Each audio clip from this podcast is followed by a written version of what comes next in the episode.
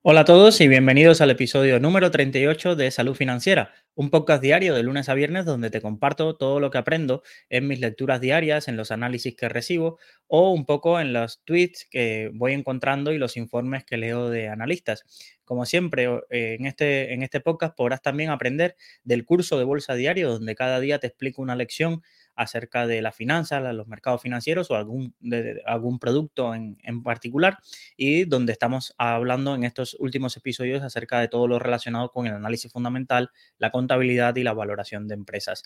Soy Luis Ángel Hernández y muchísimas gracias por acompañarme como cada día en este podcast y espero que, que sea de vuestro agrado. En el episodio de hoy tenemos una parrilla bastante interesante de contenidos, ya que empezamos con eh, la aventura de Yastel en la cual invirtió Leopoldo Fernández Pujals. Recordar que estamos eh, durante estos últimos episodios hablando del libro Apunta a las estrellas y llegarás a la luna, un libro sobre todo autobiográfico, pero también acerca de, de, las experiencias como líder y como gerente de empresas que tuvo este empresario nacido en Cuba y eh, que desarrolló su vida empresarial entre Estados Unidos y España. En el curso de la píldora financiera diaria estaremos viendo acerca de la cuenta de pérdidas y ganancias, que para mí es uno de los estados financieros más importantes y vamos a dar un repaso acerca de las, las pinceladas. Y también recordar que podéis enviar vuestras preguntas, vuestras dudas en directo acerca de, cualquier temática, a ver si, si, os puedo ayudar en este sentido y, y si no podéis hacerlo a través del mail preguntas.saludfinanciera.gmail.com o hacerlo al teléfono 614-239-639 donde ahí recopilo vuestras dudas y os voy contestando y me guardo un poco las mejores para la sección del consultorio de finanzas o de las que puedo ayudar o la sección de las finanzas de tu vecino. Así que sin más, vamos a comenzar este episodio. Muchísimas gracias a los que estáis en directo, tanto en YouTube como en Twitch como en Facebook o Twitter incluso, que también ya estamos emitiendo en directo en Twitter. Y vamos a comenzar con la frase del día que dice así, el líder delega, no se desliga, el líder lidera, no empuja. Y un poco recordar dónde nos quedamos eh, ayer con la historia de, la venta de Telepixa, pero bueno, si no asististe o no has escuchado el episodio aún, te cuento que Fernández Pujals logró vender Telepixa o su participación en Telepixa por eh, 300 millones para el año 1999. La empresa luego siguió cotizando en bolsa hasta 2006, donde fue opada, luego volvió en 2016 a la bolsa o 2017, finales de 2016, principio de 2017, para luego volver a ser opada por KKR al final, pero ya toda la participación de Fernández Pujals y la vinculación a la compañía acabó en 1999. Él vendió toda su participación y ya no tenía implicación en el día a día, se desvinculó bastante de la empresa. Pero ¿qué fue de la vida de Fernández Pujals luego de su gran venta de Telepizza? Pues asistió a dar muchísimas conferencias a universidades que le reclamaban por, claro, imaginaros convertir en un restaurante en, pocos años convertir un restaurante de barrio en una empresa del IBEX 35. Mm, creo que no hay ahora ningún caso de, éxito así tan grande. Es verdad que, por ejemplo, tenemos Inditex que pasó de ser una tienda en el año 70 a ahora una multinacional y demás, pero en el sector de la restauración no tenemos así alguien que haya hecho un en España un lanzamiento de una cadena que luego de las 30 más grandes de país luego de, de estos, de estos años. Entonces, tenemos esta, este punto de, donde él vende sus, sus acciones y vamos a, a, ver la parte en la que eh, se muda a Nassau, es decir, se va a Bahamas, porque un poco se quiere dedicar durante varios años a la filantropía. Recordar que Fernández Pujales es, viene de una familia en Cuba que lo perdió todo y un poco por el régimen de Castro, entonces una de las cosas que, que decidió eh, hacer con ese dinero es crear varias fundaciones, apoyar a la fundación de su tía, Elena Mederos, apoyar a determinadas causas eh, y, a familiares de presos políticos y también a hacer un poco la referencia, una de las referencias del exilio cubano en toda esa zona de Estados Unidos y Miami y esa fue la referencia como curiosidad. No lo comparto en la newsletter, pero, pero sí os lo quería contar como curiosidad. Uno de los tíos de, de Fernández Pujals es uno de los representantes de un colectivo muy pequeño, pero que, pero que es bastante importante en lo cuanto se, se habla de la historia del exilio cubano, que es el grupo de los plantados. ¿Qué es este grupo de los plantados? Imaginaros personas que han sido detenidos por ser contrario al régimen y que no han decidido aceptar las condiciones o la reforma ideológica que intentaron hacer desde las cárceles con todo este tipo de presos de la oposición. Es decir, se negaron a vestir el, traje de preso común, se negaban a asistir a todos los actos revolucionarios, se negaban a asistir a cualquier tipo de, situación o taller o esta reeducación un poco en ese sentido ideológica que intentaban imponer desde las cárceles a este colectivo. Entonces, estas personas que pertenecían a, a ese colectivo pasaban por vejaciones, claro, los tuvieron a veces durante años sin usar ropa, porque como ellos no querían eh, usar ropa de, los de, los presidiarios comunes, pues eh, realmente los tuvieron sin ropa, estuvieron en aislamiento.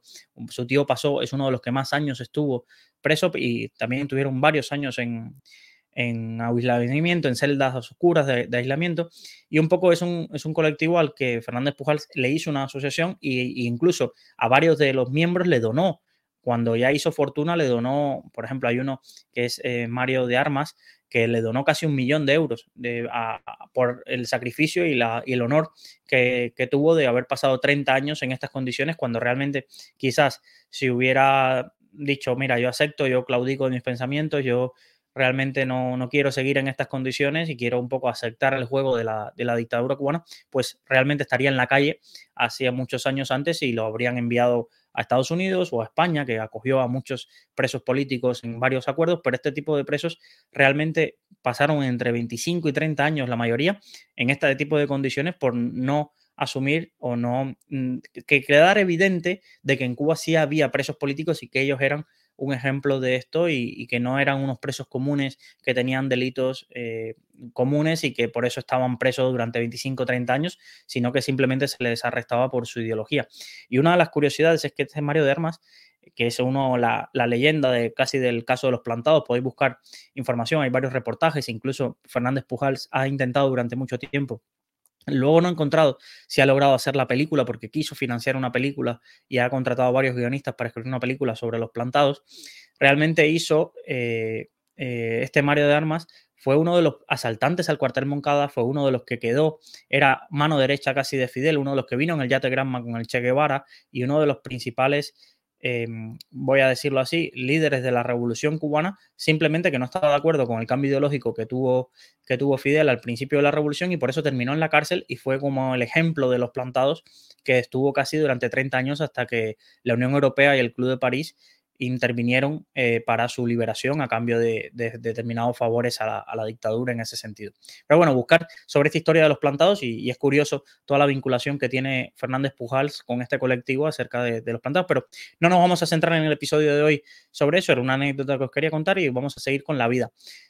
Eh, Fernández Pujals se muda a Bahamas, de ahí donde establece su, residencia, hizo una gran donación al, colegio a Suffolk Academy, donde él estudió y que su padre fue profesor, y ahí hay un edificio que se llama Centurion Hall, que Centurión, recordar que es el apellido del padre que él ha querido un poco conservar, el apellido que incluso él se ha cambiado y sus hijos ahora no llevan apellido Fernández Pujals. Si queréis buscar sus hijos la historia, porque también han sido emprendedores, uno es neurocirujano y demás, ya no lo vais a encontrar con sus nombres, sino con el nombre Alfredo, Andrés Centurión, que es el, apellido que ahora quieren usar para un poco mantener el, legado familiar. Pues donó una gran importante donación a, esta, a este colegio y sus hijos, tres de sus hijos, tres de sus cinco hijos, han estudiado en esta, en esta academia.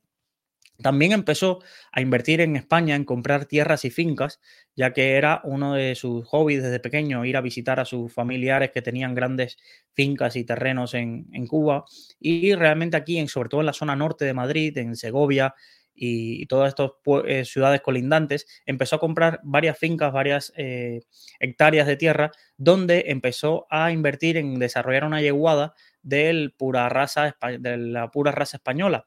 Eh, esta, esta, variedad de caballos que para él era una de las mejores del mundo y que él quería desarrollar esta yeguada y competir y, y ha sido una de las obsesiones y ha invertido muchísimos millones en conseguirlo. Tiene varios ejemplares. Si veis en la newsletter, hoy subiré varias fotos de él con sus caballos porque han ganado varias competiciones de, de la de hípica, este, este tipo de, caballos que él tiene. Y, realmente es curioso cómo a determinados acuerdos en los que ha cerrado de compra y venta de determinadas empresas o acuerdos de accionariales, pues una de las cosas que incluye es regalarte un caballo, que luego dice que a veces hay, por ejemplo, creo que el presidente de NH Hoteles le regaló un caballo y nunca lo fue a buscar. recuerda un poco lo de la historia de Bertín y, Broncano, que también tenían el regalo de un caballo que, luego al final nunca, nunca se ha materializado. Creo que nunca, nunca lo he recogido en ese sentido. Pero bueno, realmente con estos, con estos millones que había ganado invirtió en eso y también creó con su núcleo cercano un family office. Voy a, detenerme un poco aquí para que entendáis un poco el concepto. Por ejemplo, ahora que se ha hecho muy popular José Elías, el, eh, uno de los inversores en Audax y demás, las personas que generalmente reciben empresarios que venden una empresa o venden una participación, de pronto se encuentran con varios millones de euros que generalmente tienen que gestionar. Entonces, tú puedes tomar varios caminos. Puedes, oye, me busco un asesor financiero y me desligo de esto o un banca privada, pero generalmente los asesores financieros y la banca privada cubren un segmento entre 300 mil a quizás 10 millones de, de, euros. Pero luego cuando tienes un poco más de patrimonio de esto, generalmente tienes que profesionalizar más la gestión y lo que hacen muchísimos empresarios es crear su propio family office. Es decir, agrupan el dinero generalmente de este empresario, de su familia o de family office de eh, eh, personas que vendieron también en esa misma operación, agrupan todo ese dinero, generalmente contratan a un equipo gestor o un equipo que le busque inversiones y, que trabaje cercanamente con él, porque aquí no solo hablamos de inversiones financieras, de inversiones de bolsa, sino que hablamos de este tipo de compras de inmuebles, de el, eh, empiezas a comprar inversiones en private equity o empiezas a invertir en startups, es decir, a crearte un portfolio muchísimo más diversificado que lo que busca es crear una estructura fiscal para que luego eh, ese patrimonio perdure y no solo te sirva quizás a ti durante en tu vida, sino que también perdure y que pues, sea un vehículo por el que se gestione todo el patrimonio familiar. Por ejemplo, uno de los family office muy conocidos, pues está el de la Coplovich, hay family office, por ejemplo, eh, Amancio Ortega junto con su empresa que ha sido como la cabeza de las inversiones, tiene muchísimas inversiones en inmuebles, tiene edificios por todo el mundo, plantas logísticas, eh, luego también tiene participaciones financieras, no sé si sabéis que Amancio Ortega tiene inversiones en Enagas, por ejemplo, tiene una importante participación en, en Enagas. Entonces, Realmente estas son estructuras que son poco conocidas, no son tan un poco evidentes como puede ser quizás quien se monte una gestora de fondos o quien se monte una SICAP, pero realmente detrás de casi todos los, los, vamos a decir, patrimonios importantes de familias inversoras, por ejemplo, el Family Office de los Mayoral, de la familia Mayoral, está el Family Office de la familia de Eurofoods, hay muchísimos, por ejemplo, en España, y ya os digo, en Latinoamérica también es súper habitual porque sabéis que Latinoamérica es un territorio muy desigual, donde hay muchas familias muy ricas y generalmente se, se agrupan en esto que llamamos multifamily office, que por ejemplo en Chile es súper popular, en Uruguay también, y son vehículos grandes para que agrupan varios patrimonios de estos de millonarios para luego invertir en determinados proyectos. Pero bueno, Fernández Pujals crea su, su family office y se hace de ahí de un núcleo duro al que le encarga buscar empresas de una determinada tipología. Él no se quería desvincular un poco del mundo empresarial, no era mayor para ese entonces, tendría unos 45, 50 años, estamos hablando de finales de los años 90 y principios de los 2000, y les encarga determinadas compañías que tenían que cumplir estos requisitos. Quería que fueran empresas pequeñas, pero rentables, que tuvieran una historia, que no fueran empresas recién creadas y que tuvieran posibilidad de crecimiento, que tuvieran menos de 100 trabajadores y que fuera un negocio que fuera escalable para llegar a bolsa. Ninguno de estos requisitos los cumpliría Yastel, que fue la empresa en la que terminó invirtiendo. Entonces, esto lo, cuenta que cuando decidió invertir en Yastel, los del Family Office le quedaron, pero no nos habías dado esta lista de requisitos, ¿cómo nos vamos a meter en esta empresa Yastel? Era una empresa que ya empezaba a ser grande, estaba cotizada ya en bolsa, tenía más de 100 trabajadores, no era rentable, era una empresa en pérdidas, que tenía eh, problemas de financiación, problemas que casi estaba en concurso de acreedores. Imaginaros el, escenario que no tenía nada que ver la empresa que, quiso invertir con lo que él eh, un poco en su mente tenía, pero un poco lo que él sí vio en Yastel era la oportunidad de escalar. Y esto sí era verdad que rápidamente se dio cuenta que con Yastel tenía una oportunidad de un negocio bastante mm, con bastante oportunidad de crecimiento y en un sector en auge y, y con bastante mm, camino por, recorrer. Pero bueno, vamos a, ver un poco la historia de Yastel, porque ya os digo, él funda Telepizza, pero Yastel la compra casi ocho o nueve años después de que la empresa estuviera en funcionamiento, no, menos ocho, fue eh, cerca de 2005, 2004 y Yastel se funda a finales del 97, principios del 98. Entonces, tener en cuenta, tener en cuenta esto. Entonces, Yastel nace del proyecto del el segundo, Yastel fue el segundo proyecto empresarial de un emigrante argentino de origen judío, Martín Barsaski, que es muy conocido ahora en Twitter por sus opiniones y porque luego se ha convertido en uno de los inversores de capital riesgo con residencia en España. Bueno, aunque ahora está en Estados Unidos, ha ido moviendo, está casado creo que con, una alemana y tiene muchísimos hijos, vivían en las Islas, en las Islas Baleares. Eh, fue el segundo proyecto empresarial. Él lanza un primer proyecto empresarial, que incluso Soros le invierte 5 millones de euros en ese primer proyecto empresarial, y luego también siempre relacionado con las telecomunicaciones. Martín siempre ha sido alguien, un inversor muy relacionado al mundo de lo digital, de, todo este tipo de, negocios, y lanza esta compañía en, 1998. Un poco el primer modelo de negocio es alquilaba capacidad eh, de, de la red a Telefónica y empezó con el negocio de telefonía fija. Esos fueron un poco los inicios. ¿Qué pasa? Que realmente la empresa rápidamente necesitó financiación porque una de las cosas que se centró fue en crecer con esa financiación y empezar a desplegar red propia, es decir, fibra óptica propia. Y así fue un poco la... Esto necesitaba una gran inversión, pero luego a largo plazo también podría tener un alto retorno. Entonces, eh, sale a bolsa, curiosamente, en la newsletter de hoy compacto, un dominical del mundo, del 28 de noviembre de 1999, donde sale la información de Yastel saldrá a bolsa a un precio entre 12,5 y 15 euros, que es la horquilla generalmente que se da. Y curiosamente sale, no sabía esta historia, se ve que a finales de los años 90 la CNMV no permitía, la CNMV es el regulador español, no permitía que una empresa que no tuviera beneficios saliese a bolsa. Mirad qué curioso esto. O que presentase un proyecto donde pudiera obtener beneficios a corto plazo, porque aquí una de las críticas que se hacían en el, en el artículo era que, vale, sí, a no lo deja salir a bolsa, pero si deja salir a Terra, que Terra tampoco tenía beneficios, y, pero sí es verdad que Terra había dicho que en 5 o 6 años lograría entrar en beneficio y les presentó un plan, pues a Yastel no le dejaban salir a bolsa en España en un primer momento y tuvieron que salir, al menos en lo que dice esta noticia, en, la bolsa de Estados Unidos, aunque luego sí terminarían cotizando en la bolsa española. Entonces salen a bolsa y curiosamente eh, tienen un periplo hasta 2004, estamos hablando de verano de 2004, que cuando Fernández Pujals iba a ir a visitar los Juegos eh, Olímpicos de Atenas, decide pasar por Mallorca y está un tiempo, unos días en, Mallorca y le van a visitar los directivos de Yastel diciéndole que por favor que, invierta en la compañía porque se encontraba en una situación muy crítica.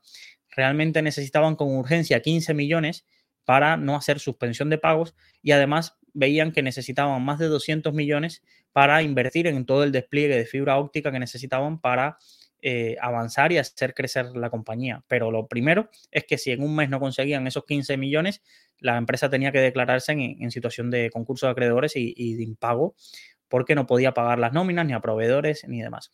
Eh, Leopoldo, un poco, tiene esa reunión, incluso tiene varias reuniones durante esos días y, en el transcurso de los Juegos Olímpicos. Y como curiosidad, Yastel se dispara en bolsa mientras él está negociando porque uno de los directivos de Yastel, que fue, luego fue multado por la CNMV por información privilegiada, empieza a compartir y filtra a los medios que Leopoldo estaba interesado en invertir y que estaba analizando la, inversión en bolsa y como las acciones estaban muy deprimidas por la situación crítica que atravesaba la compañía, pues de pronto se disparó en unos días un 50% de este rumor. Leopoldo rápidamente lo que hizo fue eh, lanzar a la CNMV y decirles que por favor que suspendieran la cotización de la compañía mientras él tomaba una decisión. Al final decidió invertir y, puso 61 eh, millones en la compañía para hacerse con el 24,9% de las acciones de la misma. Este, este, dato es importante porque no tuvo que lanzar una OPA, solo compró el 25% de la compañía. Recordad que la normativa exige el 30% de votos, tanto directo como indirecto, de control. Y un poco rápidamente se hizo con la presidencia del Consejo de Administración y lideró una transformación dentro de la compañía. Lo primero, renovó casi al 100% en en los primeros meses todo el equipo de la, compañía, el equipo directivo. Eh, Yastel tenía unos bonos convertibles por valor de alrededor de 100 millones, 105 millones, que rápidamente lo que hicieron fue convertirlo a capital, es decir, convertirlo en acciones, eh, a aplicar la cláusula de convertibilidad para que la, la, compañía así estuviese limpia de deuda y pudiera un poco afrontar el nuevo, la nueva petición de deuda que tenían que hacer. La empresa obtuvo al año siguiente, emitió un bono convertible de 265 millones nuevo para poder financiar todo el despliegue de, la fibra óptica que, en aquel momento era, fundamental para la compañía. Entonces, pensar esta operación. Él entra, invierte, pero cuando llega se da cuenta de que la empresa tiene una deuda que no va a poder pagar y que encima, al estar el ratio deuda compartido EBITDA de la compañía, eh, realmente le iba a imposibilitar acceder a nuevas, a nueva, a nueva financiación. Entonces lo que hace es, oye, yo me diluyo, es decir, asumo que no voy a, tener em, esta participación, pero que la empresa se quede sin deuda para poder al año siguiente volver a emitir deuda, es decir, captar estos 200 millones con otro bono convertible y poder así eh, hacer la, la ampliación de la compañía. Luego llegaron también, esto fue muy importante porque en aquel entonces, claro, imaginaros si hoy en día, 2024, las portabilidades todavía generan dolores de cabeza y demás, para cuando te cambias de compañía, pues imaginaros, estamos hablando de mitad de, los, de la década de los 2000. Entonces, lo que hacía Telefónica, por ejemplo, era impedir casi que la gente pudiera hacer portabilidad y entonces la gente se quedaba como en un limbo. No te podías ir de Telefónica, pero tampoco te daban de, te podías dar de alta en Yastel, te cortaban el servicio, para los usuarios era súper incómodo que se quedaban casi sin comunicación y realmente luego eh, Yastel llevó a los tribunales, a la Comisión Nacional de, Mercado de la Competencia, eh, también hizo una demanda a Telefónica, pero las multas le compensaban a Telefónica seguir eh, distorsionando un poco este, este, este mecanismo. Y también luego las multas no las cobraba Yastel. Esto es curioso, las multas las cobraba la Comisión Nacional de Mercado eh, de, la Competencia. Es decir, le imponen una multa telefónica por limitar la competencia, pero a quien le está perjudicando no, no ve un beneficio. Entonces rápidamente se, dieron cuenta de que, oye, mira, eh, esto Telefónica aquí puede ganar porque tiene muchísimo apoyo y tiene todo el histórico y tiene toda la base de clientes y nos puede hundir, terminar hundiendo. Y decidieron ir a negociar por, por las buenas algún acuerdo con la compañía, retirar las demandas, retirar todos los litigios judiciales para poder llegar a un acuerdo eh, para salvar un poco a la compañía y llegar a un acuerdo. Y, curiosamente, Telefónica y Yastel, a pesar de que nunca terminó Telefónica comprando a Yastel, y, pero realmente tenían muy buenos acuerdos. Incluso más adelante, a principios de la década de los 2000, eh, de los, del 2010, lograron un acuerdo para ellos dos asumir el despliegue de, de la fibra óptica y de Internet a los hogares eh, en este sentido, de ampliar un poco a casi 3 millones toda la inversión necesaria y fueron los que pusieron un poco la financiación y colaboraron juntos cuando, por ejemplo, Vodafone quizás no colaboró tanto con, Telefónica y, y, otras compañías que operaban en, el sector. Pero bueno, no, no, llegaremos todavía ahí. Realmente, otro de los cambios que hicieron, internalizaron el call center. Si recordáis, casi todas las empresas de telefonía en, España lo que hacían era subcontratar en terceros países, generalmente en Latinoamérica, el servicio de call center. Y esto era una de las cosas que el servicio de atención al cliente se resentía bastante, se resentía bastante por todo, un poco las distancias, no entendían los problemas, las personas sentían que no le estaban atendiendo a alguien que, entendía un poco su situación y Yastel un poco decidió que la clave de su servicio va a ser la atención al cliente. Y contrató y formaron ellos mismos a su equipo de call center que estaba interno en la compañía y no pertenecía a ninguna empresa externalizada. Además, pidieron la, licencia de operador virtual, de operador móvil virtual, porque ellos, recordar, estamos hablando de telefonía fija, pero todo este mundo de los smartphones lo vieron venir también bastante con antelación y pidieron ser un operador que también pudiera dar este servicio para dar una oferta, lo que hoy casi nos parece lógico, que tú tengas todo el, internet de casa, en aquel entonces el fijo, los móviles en un mismo paquete, pues ya fue uno de los primeros de lograr dar ese servicio, ese servicio completo en, ese, en esa parte. ¿Vale? Pero la, compañía tampoco estaba exenta de problemas. Recordar ese bono que, que, tuvieron de 265 millones. Claro, un bono, cuando os expliqué el funcionamiento, te permite captar la financiación hoy, luego pagar los intereses poco a poco y hasta que el bono no venza, no terminas repagando el principal.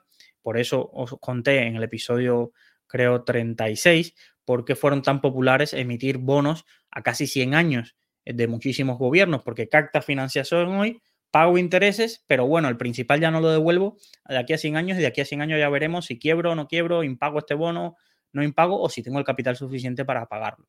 Bueno, pues en este caso se le acercaba el vencimiento de los bonos de, Yastel para 2009 y la compañía evidentemente no tenía un flujo de caja para lograr repagar este importe. Entonces, una de las cosas que básicamente, esto lo, cuenta Fernández Pujales en el libro, llamó a todos los deudores y le dijo, mira, aquí estamos en el mismo barco.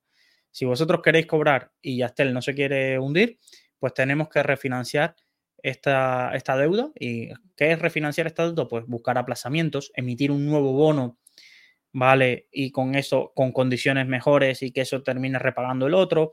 Hacer una refinanciación completa de la deuda de la, de la compañía para poder, recordar, estamos hablando de 2009, ya Estados Unidos había cerrado el grifo de la financiación, eh, muchísimas eh, empresas de estas que tenían deuda sufrieron importantes pérdidas, entonces realmente aquí eh, les interesaba, vale, mm, queremos cobrar, no nos importa tanto el cuándo y el cómo, pero queremos cobrar los bonistas, entonces estuvieron de acuerdo y realmente fueron una financiación en términos muy favorables para la compañía. Para 2013, ¿vale? Pensar que cuando eh, él llegó a la compañía y tenía casi menos de 50.000 clientes. Pues para 2013, casi ocho años después de su primera inversión y de ponerse al frente de la compañía, tenía más de millón y medio de clientes, incluso Yastel ya supera esas cifras por, por, mucho más. Logró un acuerdo con Telefónica que os comenté para el despliegue de la fibra óptica y además entraría en el IBEX 35 como una de las empresas más grandes. Y lo que comenté, Fernández Pujals tiene, al menos hasta donde yo sé, el mérito de llevar dos compañías al IBEX 35, es decir, ponerse al frente, ser el máximo accionista de dos compañías que han logrado llegar al IBEX 35. Veremos si, por ejemplo, José Elías, que tiene participación en Audax, en Atris también, logra conseguirlo o, no logra superar este, este, este dato o este récord que tiene, que tiene Fernández Pujals. Entonces, cuando en 2014, ¿qué, cuál fue, ¿qué pasó con Yastel? pues en 2014 recibió una de las sopas más rentables que yo recuerdo en, la historia. Yo, eh, yo empecé en Rankia 2017, no se me olvida, sí, 2017. Pues todavía había foros y había hilos acerca del pelotazo que pegaron muchísimos accionistas con la OPA de Yastel, porque quiero recordar, si no fue que la OPA estaba, el precio estaba cerca de 3 euros y se vendió a 13, bueno, por la capitalización bursátil, la empresa Orange ofreció 3.500 millones de la compañía, casi 23 veces más que la capitalización bursátil media cuando salió la oferta. Imaginaros el, tamaño y una prima como esta, yo he visto muy, muy pocas. En, es decir, una prima siempre es eh, la diferencia del precio de la OPA con el precio medio al que se estaba operando en el último trimestre de la compañía. Yo he visto muy pocas OPAs, quizás la de BME también eh, realmente era bastante el precio superior a lo, que, a lo que cotizaba la empresa, pero no 23 veces. Estoy casi seguro que esta es una de las sopas más grandes que, recuerdo de diferencia de prima. Fernández Pujals se embolsaría más de 500 millones con esta operación y desde entonces sí ya no ha vuelto a liderar. Eh, tiene proyectos empresariales, pero son proyectos empresariales, como ya digo, la llegada de la pura raza, de pura raza española, la filantropía, o alguna, algún tipo más de, inversión en tierras y demás, pero no se ha puesto al frente de una compañía. Durante en el libro se cuenta que hizo lo, que comenté en el episodio anterior, invirtió también en una nueva cadena de pizzerías llamada La Original, pero realmente ya se ha dedicado más, ya le pilló esto sí, ya después de vender en 2014 con cerca de 70 años, pues ya sí ha sido una vida más retirada, incluso después de esta venta es que hace el libro, hace su autobiografía, porque un poco como que es su retirada de la vida pública empresarial y ya se, vive, aún vive, pero vive retirado un poco hasta de los focos. No es un empresario que veas pues dando entrevistas o dando conferencias a menudo, vive retirado en Bahamas donde, y desde ahí en y Miami, sobre todo en el movimiento del exilio cubano, es donde más acto de presencia hace. Tampoco se ha conocido, al menos no he conocido su family office, si sigue operando algún, se ha hecho algún tipo de inversión en empresa cotizada, lo buscaré, a ver si para el episodio de mañana, donde ya cerraré la historia de, Fernández Pujals y un poco las lecciones de gerencia que nos deja, eh, que ese será lo que le dedicaré el episodio 39, acerca de si encuentro algo de si ha hecho alguna inversión bastante de ese tamaño o alguna más atractiva, aunque él no se haya puesto al frente de la compañía. Pero bueno, esta es la historia de, de Yastel. Quizás no sé si, la conocíais, si la sabíais. Yastel sigue operando como marca porque la compró Orange, pero la mantiene, ha mantenido su, marca y su, colaboración, como, ha pasado con, muchas compañías. Es decir, muchas compañías, eh, todas estas operadores móviles virtuales que nacieron, Logwi, que creo que es de Vodafone, eh, todas estas marcas Pepefon, todos estos al final se han ido consolidando, es como la situación bancaria. La década de 2010 fue casi la década de la consolidación de las telco, porque todos los operadores móviles virtuales fueron eh, siendo adquiridos, pues por ejemplo, Más Móvil fue adquirido también, entonces todos estos operadores que nacieron eh, de un modo, pues fueron siendo comprados y al final han quedado las cuatro o cinco grandes marcas y la única disrupción grande que ha habido en el mercado ha sido, ha venido desde Rumanía con la, la irrupción de Digi, que por ejemplo es el móvil que tengo yo y el internet que tengo en casa es de Digi, que también quizás merecerá un poco un capítulo aparte, a ver si hay algún libro, algún estudio acerca de, la historia de Digi, porque es bastante curioso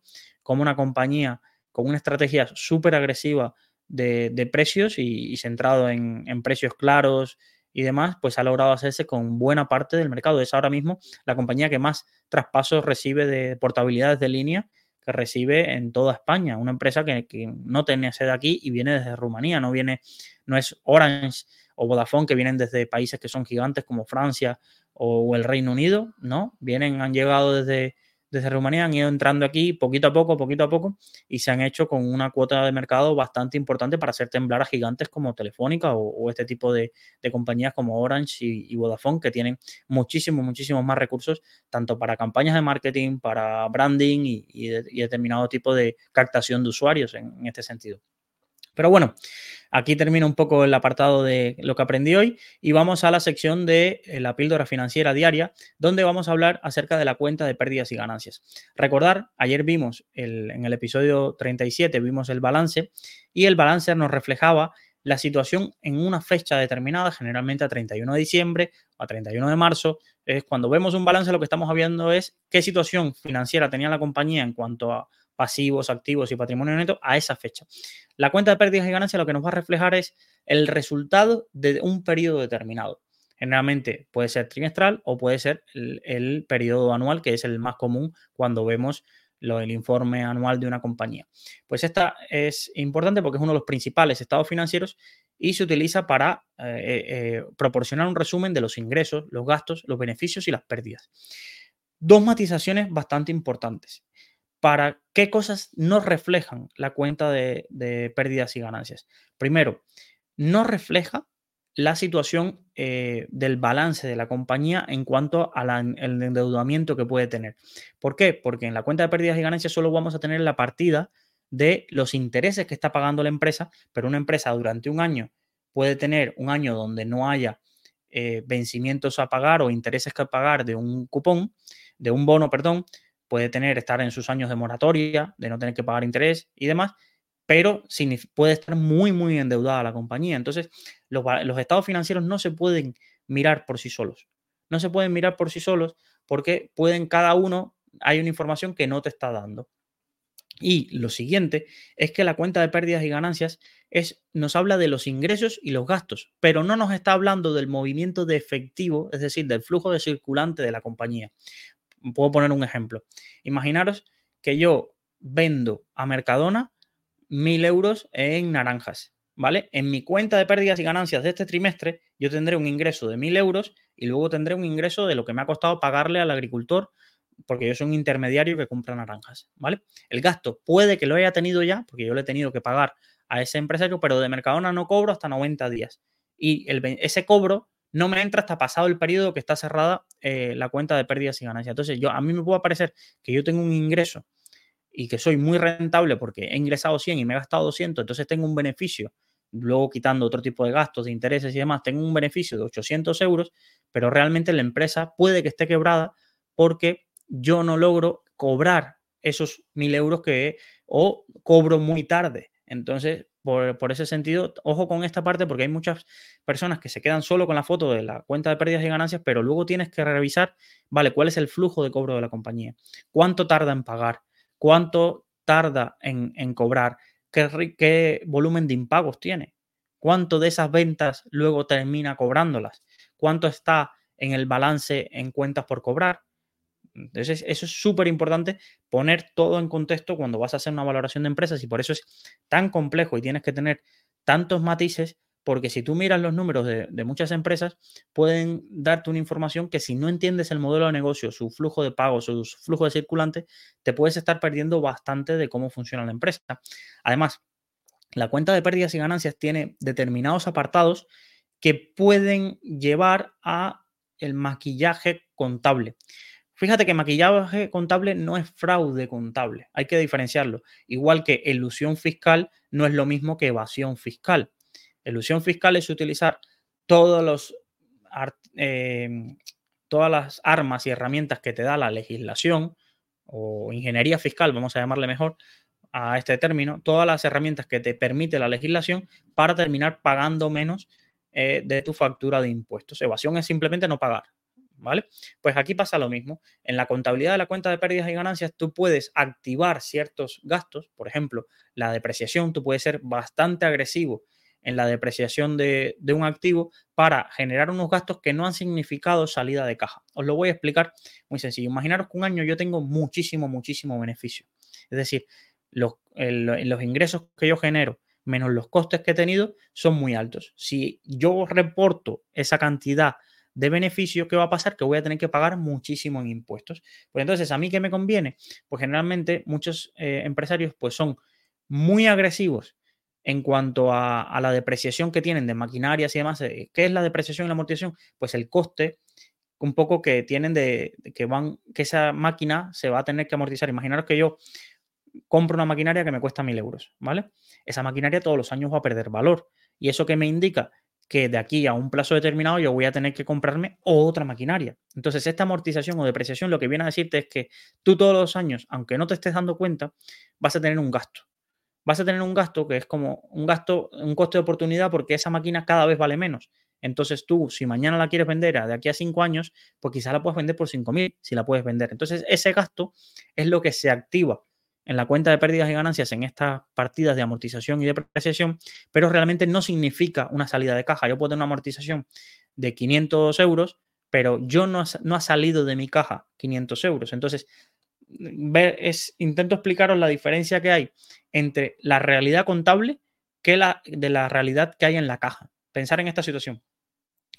El, empresario, vamos a pensar que aquí se cobra y se vende todo, se cobra lo mismo que se ingresa. El empresario ingresa, ingresa 1000, se gasta 700, le quedan 300. Luego tiene una amortización de 300. Este empresario contablemente no ha tenido beneficios. Y por tanto, como no tiene beneficios, no paga eh, impuestos ese año y entonces el resultado antes de impuestos es igual al beneficio luego de impuestos, que sería cero en este caso. Pero la realidad contable es que este empresario ha ingresado 1000, luego ha gastado 700 y le quedan 300 en caja. Y entonces esos 300 en caja se van a reflejar ¿dónde? En el balance. Pero no se van a reflejar en esta cuenta de pérdidas y ganancias y por eso tenemos que entender mucho y hacer la valoración no solo por, eh, hay que hacer los flujos de caja para entender toda esta realidad. Luego, es verdad que a lo largo del tiempo, si tú te depreciaste o, fuiste agresivo durante determinados años amortizando, luego habrá años que no tendrás estos gastos y entonces al final terminará apareciendo ese beneficio. Pero bueno, este tipo de cosas realmente se hace un poco, o por ejemplo, empresas que tienen pérdida durante muchos años utilizan esos créditos fiscales y luego esos créditos aparecen en la cuenta de pérdidas y ganancias y una empresa que quizás no tiene beneficios operativos, luego termina teniendo beneficios al final de su cuenta. Vamos a, verlo así. Vamos a pensar que una empresa tiene ingresos de 1.000 euros, se gasta 1.200, entonces tiene unas pérdidas de 200 como, como vamos, no, vamos a hacerlo que, que nos dé positivo, ¿vale? Para que pueda ser así.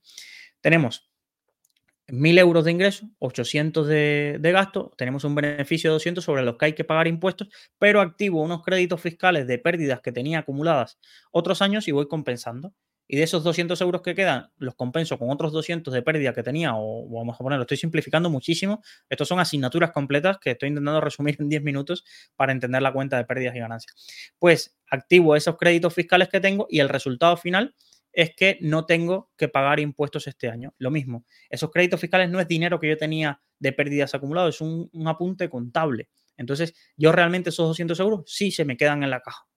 Sí se me quedan en la caja, y, pero no tuve que descapitalizarme y, pagar y pagar impuestos en ese sentido por, ese importe, porque tenía créditos fiscales de pérdidas que he tenido en otro sitio. Vale, entonces, vamos a ir viendo un poco las partidas de una forma muy sencilla. Aquí ah, cada uno tiene su, sus peculiaridades que hay que analizar. Generalmente, en la partida de ingresos, que es la parte que sale muy, muy arriba, tenemos los ingresos operativos, que son los ingresos de las actividades principales de la empresa. Luego, puede abajo haber ingresos que no son no operativos, que puede ser venta de activos a largo plazo, algo extraordinario, pero generalmente eso mm, tenemos que separarlo de lo que es un poco la actividad normal de la compañía. Luego también hay un determinado tipo de empresas que en los ingresos también te hacen una salvedad, que son las empresas que venden mucho, pero también aplican muchísimo descuento de venta. Entonces están los ingresos de la empresa, pero los ingresos que a nosotros nos interesan son los ingresos netos.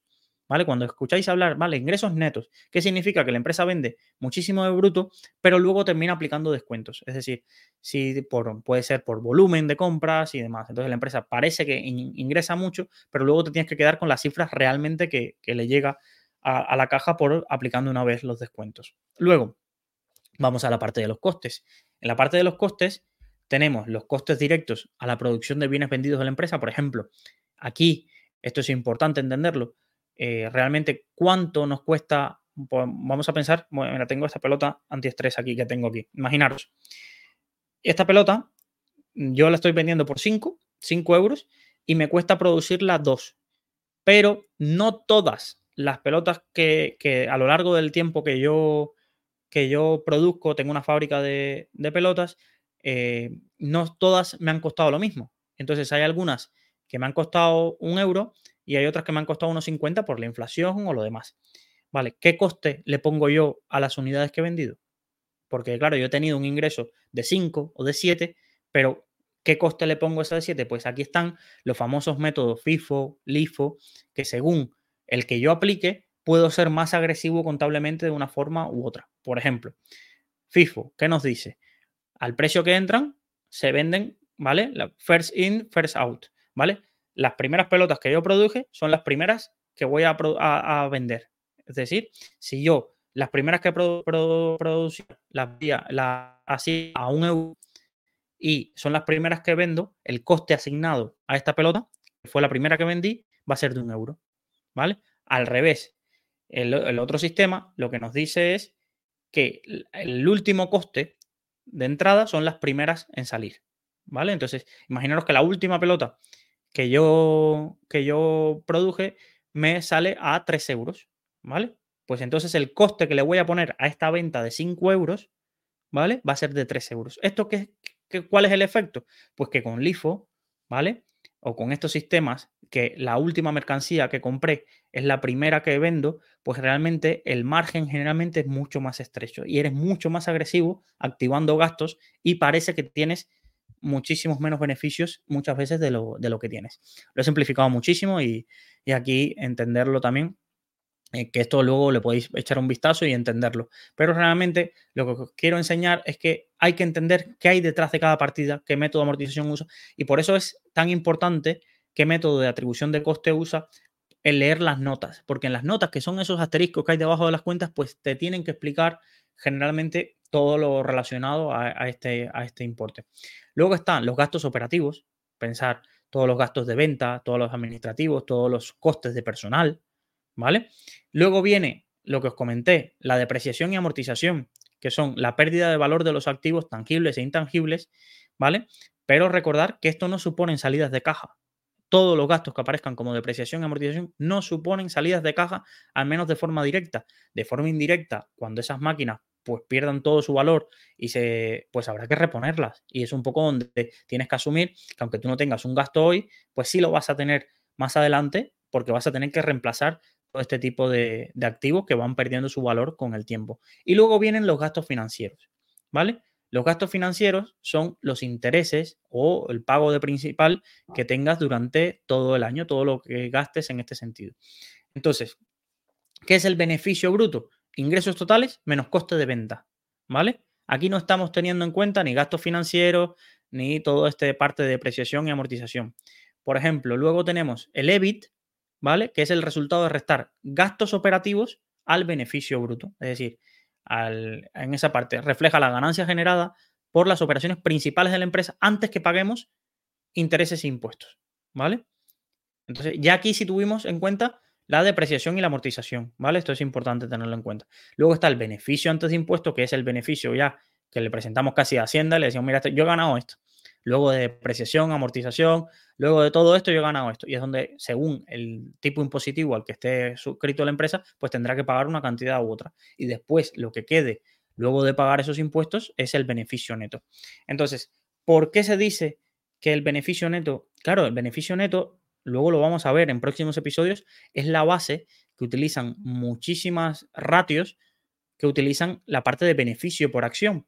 Pero ya habéis visto que para llegar aquí abajo ha habido muchísimos ajustes contables que pueden inferir en cuánto ha sido ese beneficio, ¿no? Porque puede haber muchísima depreciación o amortización que se haya metido y que parezca que el beneficio es inferior, puede haber unos costes financieros que no hayamos tenido en cuenta, pero sí que va a haber en los próximos años. Entonces, el beneficio, hay muchos críticos de, ratios como el PER y todo este tipo de cosas porque el beneficio puede ser muy, muy maquillable y les gusta ver el EBIT o todos los ratios basados en el EBIT o en el EBITDA, ¿vale? Donde no se ha tenido en cuenta las depreciaciones y amortizaciones, eh, pues tener toda esta parte de para ver cuál es verdaderamente es el resultado de la compañía. Por otro lado, hay muchísimas personas que quizás piensan que en el EBITDA pues eh, hay que tener en cuenta, no se nos puede olvidar la parte de la deuda y los gastos financieros. Por eso los ratios de deuda a partir de EBITDA son muy populares porque te da un poco, vale, la empresa con su flujo normal de ingresos menos costes puede asumir el repago de la deuda y por eso te dicen que toda empresa, dependiendo del sector también, pero si tiene más de 3, 4 veces deuda eh, partido de vida empieza ya a preocuparse y los covenants, que luego veremos también qué son y demás, pues se sitúan en entorno a ese tipo de entornos porque hay muchísimas empresas que hoy en día no son rentables y esto es lo que se llama como empresas zombies, que si tú le acreditas ingresos menos gastos, olvidémonos de depreciaciones, amortizaciones, créditos fiscales, olvidémonos de todo eso, no son rentables. ¿Y cómo viven? Endeudándose. Pero antes la deuda no tenía un coste, entonces no significaba otra, otro lastre en esa cuenta de resultados porque no tenías tanto gasto financiero hasta que tuvieras que pagar el principal. Pero ahora, muchísimas de esas empresas que ya ingresos menos costes ya daban negativos, es decir, con evitas negativos, no pueden seguir sobreviviendo porque luego ya tendrían que endeudarse para endeudarse para poder pagar su flujo normal o la otra vía que hacen, que es ampliar capital continuamente. Todas estas empresas que tienen un modelo de negocio con evitas negativos generalmente la única vía que han encontrado una vez que la deuda se ha encarecido es tener que estar en ampliaciones de capital continuo, ampliaciones de capital continuo, ampliaciones de capital continuo. Y os pongo el ejemplo, podéis buscar el Intercity, eh, Subtrade ahí, son empresas que miras su cuenta de resultados y te das cuenta rápidamente que necesitan todo el rato ampliaciones de capital porque primero ya no hay deuda que emitan, que primero que los gastos financieros no se le disparen para que esa empresa pueda ser rentable. Entonces necesitan nuevamente lanzar cada cierto tiempo una ampliación de capital, ampliación de capital y mientras se la paguen y haya gente interesada en este tipo de ampliaciones de capital para poder tener el dinero para pagar sus gastos del día a día. Es decir, esto es como cuando la gente se pregunta, eh, oye, eh, imaginaros el Estado. No, es que España tiene un déficit del 3 y pico o el 5%. Eso significa que nuestros ingresos menos nuestros gastos todos los años de España a nivel público, pues estamos en negativo. ¿De dónde sale ese 5%? Pues de deuda. Pero imaginaros que España tuviera, como fue en 2014, el bono a 10 años estuviera sobre el 6-7%. Pues eso hace que nuestros gastos financieros sean más grandes. Y si tenemos más, más gastos financieros, pues el déficit en vez de reducirse, pues se va a ampliar y es un bucle. Claro, yo para pagar el déficit necesito emitir deuda, pero esta deuda hace que mis gastos de intereses sean tan altos que entonces no puedo reducir el déficit. Y entonces, ¿qué terminas haciendo? Pues la única forma que puedes hacer es aumentar los ingresos aumentando impuestos, vendiendo empresas públicas y privatizándolas, que fue un poco la solución que se ha tenido que dar cada vez que el Estado se ha encontrado, porque la deuda te apaña momentáneamente, y claro, a España todo el, uno de los boom económicos, boom económicos, aunque España todavía no ha recuperado el PIB per cápita que tenía hace 15 o 20 años. Todo el boom económico quizás que ha habido o la reducción de empleo que ha habido a pesar de tener déficit en España, ha sido porque nos hemos podido endeudar y nos hemos endeudado muy, muy barato. Pero ahora esa situación no estamos en la 2014, pero empieza a ser bastante más caro endeudarse y sobre todo empieza a ser más caro porque los pagos de intereses van a aumentar y ya os digo, mirar el presupuesto del Estado en cada uno de vuestros países donde escucháis el podcast y os veréis, cuando veáis el quesito, lo que representa los pagos de intereses de la deuda para que valoremos si no es una reforma urgente de que no tengamos déficit, porque la única forma que logremos reducir deuda, aparte de exprimir y exprimir, esto es, piensan, quienes piensan que exprimiendo impuestos pueden aumentar indefinidamente los ingresos, ya llega un punto que subir más impuestos no va a recaudar más. Entonces, la otra forma que tenemos es reducir los gastos para empezar a tener superávit en vez de déficit y poder financiar quizás recompras de la deuda, quizás reducir el número de emisiones y tener esos fondos de reserva que se pueden crear en épocas de superávit para no tener que seguir emitiendo, porque si cada vez solucionamos el déficit emitiendo más o aumentando impuestos, esos son dos caminos que tienen, eh, sirven en el corto plazo para trabajar déficits en el corto plazo, pero no para solucionar la forma de, estructural. Lo que pasa es que como aquí la gente está cuatro años y luego ya nadie se acuerda, pues bueno, y luego puedes vivir dando conferencias a 100.000 euros por todo el mundo, pues mira, pues encantado, porque venga otro y lo resuelva. Pero bueno, centrándonos en la, en la parte de la cuenta de pérdidas y ganancias, eso es un poco, os animo a buscar la empresa que queráis, buscar su memoria anual, ir a, a, a esos puntos y ir analizando cada una de, estas cosas y, ir viendo los, detalles, sabiendo que beneficio no es beneficio, que ingresos no implica solo ingresos si no hemos cobrado y que los costes tenemos que entender qué estructura y a qué se deben, cómo se están amortizando, cuál es la estructura de amortización, si se está haciendo bien, mal, si se está haciendo muy agresivo en la activación de gastos de ventas por un método de reconocimiento de gasto más agresivo que otros. Entonces, esto tiene su, punto y, a la gente le encanta leer las auditorías, le encanta leer todos estos informes de 100, ciento y pico páginas, porque si no te los lees no vas a entender, estás viendo números.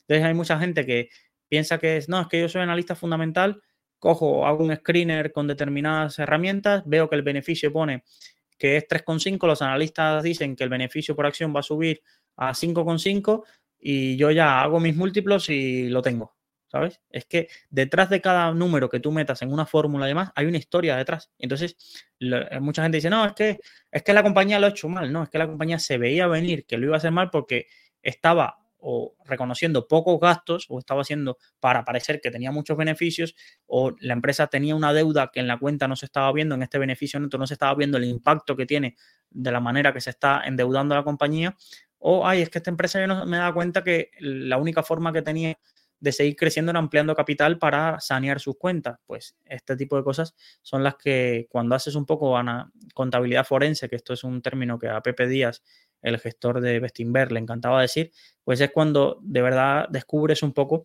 todo lo que te están contando esos números y, lleva muchísimas, muchísimas horas.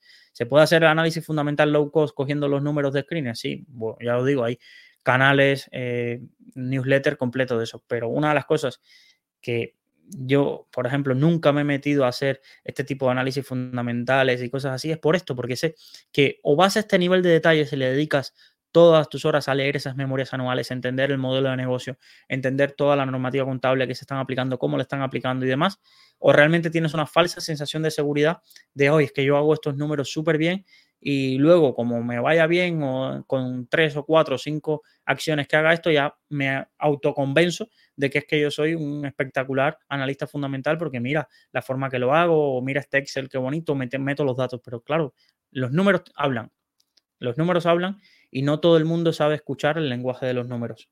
Es decir, aplicar, coger y aplicar fórmulas es muy fácil. Pero qué hay detrás de esa fórmula es lo verdaderamente complicado y lo que convierte el análisis fundamental en un arte. Es un arte. La contabilidad también es un arte. Un arte del cual mm, realmente yo de artes domino poco. Es decir, quizás eh, la oratoria puede, pero tampoco soy un genio. Digo, muchísimos vale, eh, o muchas coletillas que quizás los que estáis escuchando el podcast me estáis sufriendo pero realmente lo que sí sé es que no toco el piano, no canto bien y realmente no me apasiona la contabilidad, no es algo que me, que me apasione y sé mis limitantes y por eso invierto en fondos, invierto en fondos, de vez en cuando me compro una acción, pero sabiendo que es lo mismo que cuando digo, pues mira, voy al bingo, ¿sabes? Eh, un poco, un poquito quizás más de noción y menos un poco menos de aleatoriedad, pero realmente no deja de haber un factor suerte porque yo no he hecho el análisis a fondo, no me he leído 200 páginas de la memoria anual de una compañía. Me molan más quizás los prospectos de salida a bolsa para entender el modelo de negocio, las historias que hay detrás de la compañía, que ponerme a leer un 10K o una memoria anual de una compañía para entender la profundidad, analizar todos los números, poner notas y demás. No, requiere demasiado tiempo para la vida finita que, tenemos en este sentido. Así que sin más, espero que, que, hayas disfrutado de este episodio. Os recuerdo, como siempre, si me estás escuchando desde el podcast y en diferido, que podéis enviar vuestras preguntas tanto al mail preguntas.saludfinanciera.gmail.com o al teléfono 614-239-639. Agradecería mucho cualquier feedback, cualquier mejora, cualquier sugerencia de nueva sección que queráis incorporar al podcast. También podéis dejar un comentario tanto en YouTube como en, en, todas las redes sociales donde subo vídeos a diario, en Twitter y demás. Y sin más, nos vemos en el próximo episodio. Muchísimas gracias por vuestra atención y nos vemos mañana en un nuevo episodio de Salud Financiera.